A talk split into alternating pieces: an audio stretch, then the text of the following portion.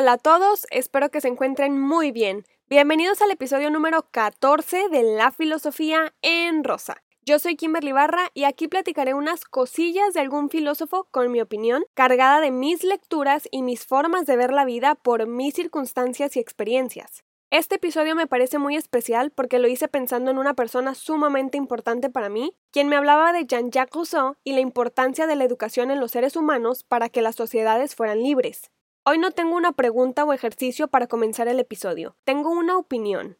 Yo no tengo hijos, no creo ser madre algún día, así que probablemente es más fácil para mí ver las cosas de esta manera. Pero cuando alguien tiene un hijo, me imagino que quieren hacer todo lo posible para facilitar la vida del nuevo sujeto. Supongo que no quieren que sufra y por ello pagan las consecuencias que no les corresponden. He dicho muchas veces que hay que dejar a los niños limpiar el desorden que hacen desde chiquitos, literal y metafóricamente. Si se portan mal en la escuela, si se pelean con otros niños, si ensucian, destruyen, rompen algo que no debían, enseñarlos a hacerse responsables de sus acciones, limpiar su desorden y saber dónde debe tirarse. Cuando no los dejan hacer ese tipo de cosas, cuando los padres van detrás de ellos limpiando todo el cagadero que producen, terminamos socialmente con adultos estúpidos. Y perdón, pero no uso mi filtro a veces. Adultos que no se hacen responsables de sus consecuencias y convivimos con adultos que no saben cómo hacerlo porque tuvieron padres que toda la vida limpiaron el desorden que ellos hacían. Que al crecer, volteaban hacia atrás, veían todo su pasado limpio y jamás aprendían a limpiar sus cosas. Eso nos da gente pendeja que no sabe hacer su trabajo como debe o tiene justificaciones y excusas para todo, en su vida laboral, económica, emocional, sentimental, en sus relaciones, no saben resolver problemas de ningún tipo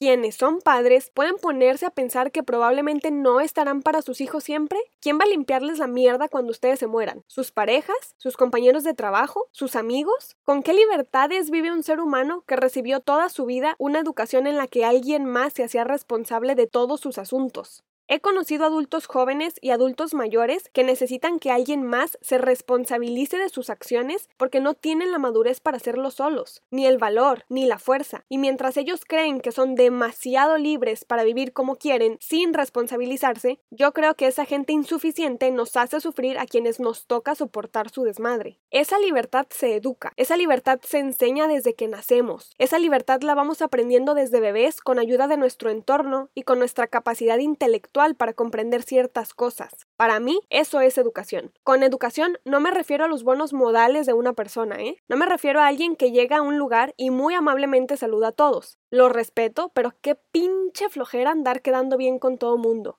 No, con educación me refiero a ser conscientes de la naturaleza que nos rodea. La educación de los pequeñines va más allá de enseñarles a escribir y leer. La educación me parece que está en crearles un filtro en el cerebro desde que son pequeños para saber reconocer sus libertades sin invadirlas de otros, de actuar con gusto y deseo sin abusar de gustos ajenos de aprender a disfrutar las cosas que sus sentidos pueden percibir, de rodearse de naturaleza, de reconocer y respetar las leyes de esta, de involucrarse en la sociedad para que no se sientan los amos del universo cuando entran a su primera escuela. Los pequeños son esponjas, absorben absolutamente todo. La educación de los niños comienza desde su primer día de vida, no hasta que un profesor se hace cargo de ellos por unas horas. La educación de cada niño es responsabilidad de sus padres desde que nacen y de quienes están alrededor de ellos. Y como son esponjas, si alrededor de ellos solo hay putrefacción, pues es lo que van a absorber. Y aquí sí tengo un ejemplo buenísimo. Yo comencé a dar clases de ballet a los 15 años. Tenía grupos de niñas chiquititas, unas todavía usaban pañal. Me encantaba poder darme cuenta de la vida que cada niña tenía y de los padres que las educaban, simplemente por su forma de comportarse. Es que con escuchar a un pequeño hablar te das cuenta de la mierda de persona que los está educando y de cómo les importa a los adultos tener una imagen de buenos padres. Cuando eres profe de un niño chiquito, pobres papás, la imagen no les ayuda en nada porque sus hijos hablan por ellos.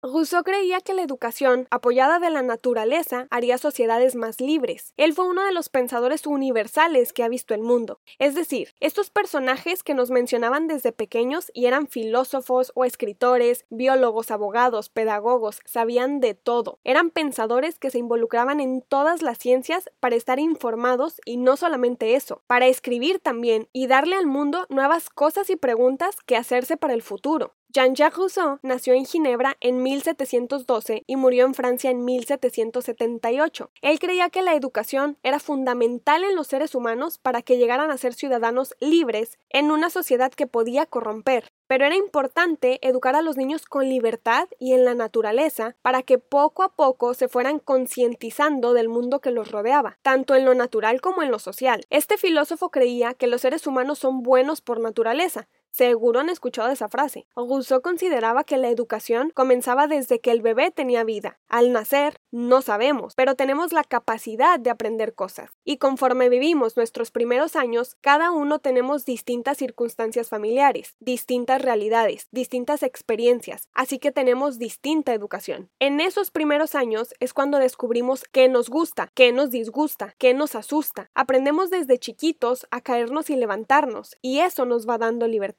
Por ejemplo, de escoger de la comida que nos puedan ofrecer lo que queremos tomar de ahí, de los juguetes que nos pueden dar con cuáles queremos jugar, de los colores que tenemos para dibujar, qué tonalidades nos gustan más. Desde pequeños nos vamos educando a ser libres, en el sentido de poder escoger por mero gusto dentro de todas las cosas que están en nuestro alcance. Así vamos conociendo la voluntad. Cuando crecemos un poquito más, comenzamos a escuchar nuestra razón, que yo considero se va formando por la circunstancia que nos rodea. Y Consideraba muy importante tratar a los niños con paciencia y explicarles que sus actos tenían distintas consecuencias. Así, libremente podrían tomar una decisión sabiendo qué pasaría después. Si a un niño lo dejamos actuar como bien le da la gana, porque si la caga lo vamos a obligar a pedir perdón o lo vamos a castigar, ¿dónde estará su aprendizaje? Los niños aprenden cuando les explicamos pacientemente que su acción tendrá o tuvo una reacción, y explicarles la manera de solucionar el problema desde que son chiquitos los hará libres para decidir algo pero también serán libres y responsables para solucionar. Eso era la educación para Rousseau. Cuando un niño ha llevado esa educación, va creciendo y empieza a entender las cosas por su cuenta. O sea, ya sabe más o menos limpiar su cagadero y poco a poco comienza a decidir sin que sus padres le ayuden a pensar. Un jovencito, una jovencita, comienza a tener sus propios gustos, intereses y sabe decidir muy rápido unas cosas, aunque en otras se tarde un poquito más. Pero ya tienen la voluntad de decidir por gusto y libertad. Están educados para decidir y educados para hacerse responsables de sus decisiones.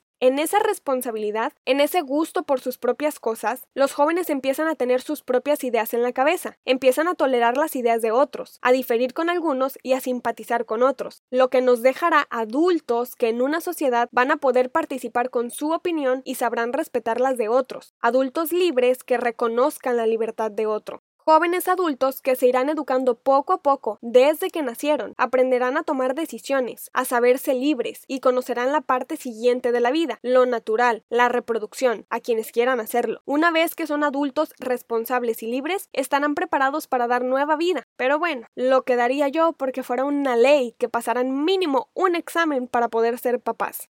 La educación no es responsabilidad de los profesores en la escuela. A ellos les corresponde enseñarnos a leer, escribir, poco a poco ir descubriendo las ciencias con nuestro cerebro y nuestros sentidos. Eso de ir a la guardería a que nos enseñen a doblar nuestro mandilito y limpiar nuestro lugar de trabajo, pues enseña desde nuestra casa, según yo. La educación entonces comienza desde que el ser humano nace y respira oxígeno. Desde el día uno comenzará a adquirir conocimientos para poder tener la percepción del mundo, para escuchar, ver, oler, tocar y probar lo que está a su alrededor, para saber qué le gusta y qué no, para comenzar a tomar decisiones en libertad. Y la libertad para mí es respetar la libertad de todos los seres humanos. De ahí comienzan los contratos que debemos cumplir en sociedad. Al ser seres libres, estamos atados a leyes de libertad. Otro tema de Jean-Jacques Rousseau, el contrato social y del que hablaré en otro episodio. La libertad de las personas radica, para mí, en la educación, porque las personas, al estar educadas, no viven como malditos sinvergüenzas abusando de las libertades de otros para cumplir sus deseos. Jean-Jacques Rousseau, dentro de todos sus estudios e investigaciones, se enfocó mucho en la pedagogía y la educación. Escribió una novela filosófica en donde expuso sus ideas para educar las mentes de los infantes y lograr adultos y sociedades libres. En este episodio hablé de cómo consideró Rousseau que era benéfico educar a las personas desde su nacimiento, y los ejemplos me gustaron bastante porque creo que comparto mucho sus ideas en torno a la educación. La filosofía de este pensador de educar a las personas en libertad y en la naturaleza tiene riesgos también. En mi opinión, si como padre no eres una persona inteligente, estarás educando a un hijo en libertinaje, haciéndole creer, porque tú tampoco lo sabes, que hay una enorme diferencia entre la libertad y el libertinaje. Educar a los hijos es responsabilidad de quien los hace, porque al final del día todos dependemos de todos para sobrevivir como raza humana, y es muy cansado tener que lidiar con personas poco analíticas e irresponsables de sus acciones. Tener hijos, para mí, es más que subir fotos de ellos en redes sociales. Si bien les fascina tanto la reproducción, sueñen y trabajen para tener hijos que sean libres. Feliz puede ser cualquiera, basta con no voltear a ver la realidad que vivimos. Educar a un hijo desde su día uno para que sea una persona libre, consciente, crítica, responsable, supongo que debe ser un sentimiento de plenitud para los padres. Ojalá les haya gustado conocer a Jean-Jacques Rousseau, si no sabían de él. Ojalá les haya gustado conocer un poquito su idea sobre la educación. Si desean ponerse en contacto conmigo, pueden buscarme en redes sociales con el nombre del canal. Como siempre, agradezco infinitamente que escuchen algo que amo platicar. Ojalá les guste esto y lo compartan. Pronto expondré un nuevo filósofo y concepto para que les emocione un poquito la filosofía, así como a mí. Soy Kimberly Barra y esto